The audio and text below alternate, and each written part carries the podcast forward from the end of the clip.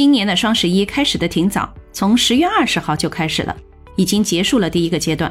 十一月四号好像又是新的一轮付定金，到十月十一号付尾款，双十一才会落幕。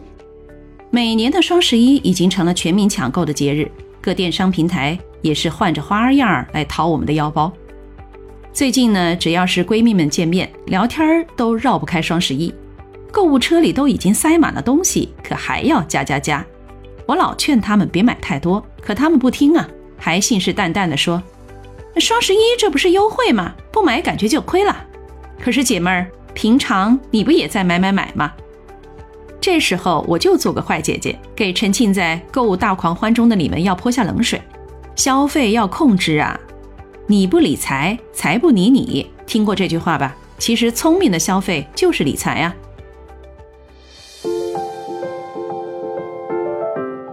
冲动的消费，这是女人们的软肋。经常一不留神儿就买回一堆用不着的东西，不仅浪费钱，还浪费了空间和时间，堆在家里占地方，还得花时间去做整理。哎，我要声明一下哈，我绝对不反对享受物质，但我是一个精致主义者。什么是精致主义？就是买的少一点，买的好一点；吃的少一点，吃的好一点。因为好东西只需要一点点呢，就会让人心情愉快。从吃东西到买东西，我们都可以尝试拥有更少但更优质的东西，这就是我的原则。从厨房、衣橱以及人际关系都是如此。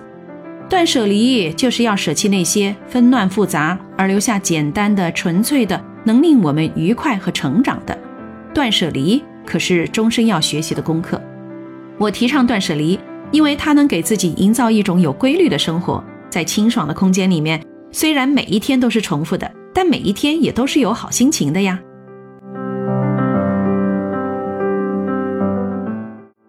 不过说了这么多，该买的还是要买，毕竟双十一是全年最便宜的时候，特别是爱吃零嘴儿的小伙伴们，此时不出手更待何时？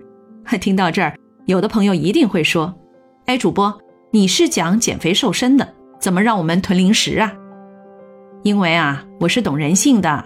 减肥期间一点零食都不沾是不可能做到的，也太残忍了。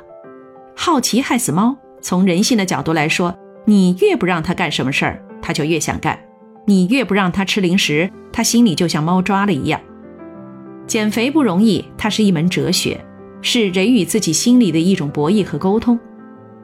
嗯，聪明的选择呢，就是挑选零食也不要与自己对着干，不是说爱吃甜品的非得塞根黄瓜给你啃。而是聪明的找到爱吃的替代品。接下来我就给大家推荐几种好吃不胖的零食，按照自己喜欢的口味儿，趁双十一可以囤一点。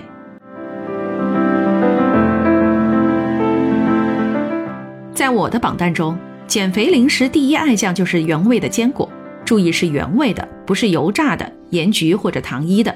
比如原味的大杏仁、腰果、核桃、巴旦木。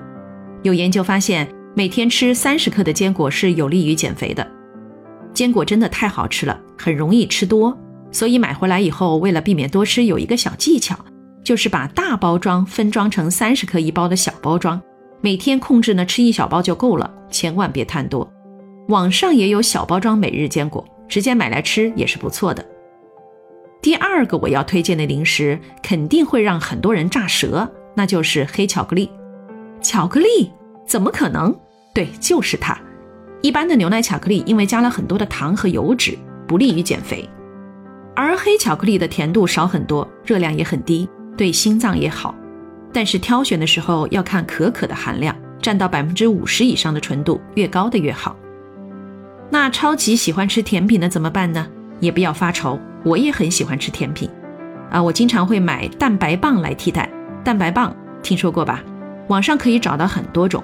有巧克力味儿的、水果味儿的、抹茶味儿的，甚至还有蛋糕味儿的，各种口味的都可以囤一点儿，每天换着花样吃，找到那种吃甜品的幸福感。嗯，像我这样很爱吃蛋糕的朋友呢，我就会推荐买魔芋蛋糕来解馋。我经常会涂点果酱和肉松来享受它们，一样有美美吃虎皮蛋糕的满足感。爱吃咸的也有很多的选择，五香豆干儿。秘制的手撕牛肉干，还有海苔都是不错。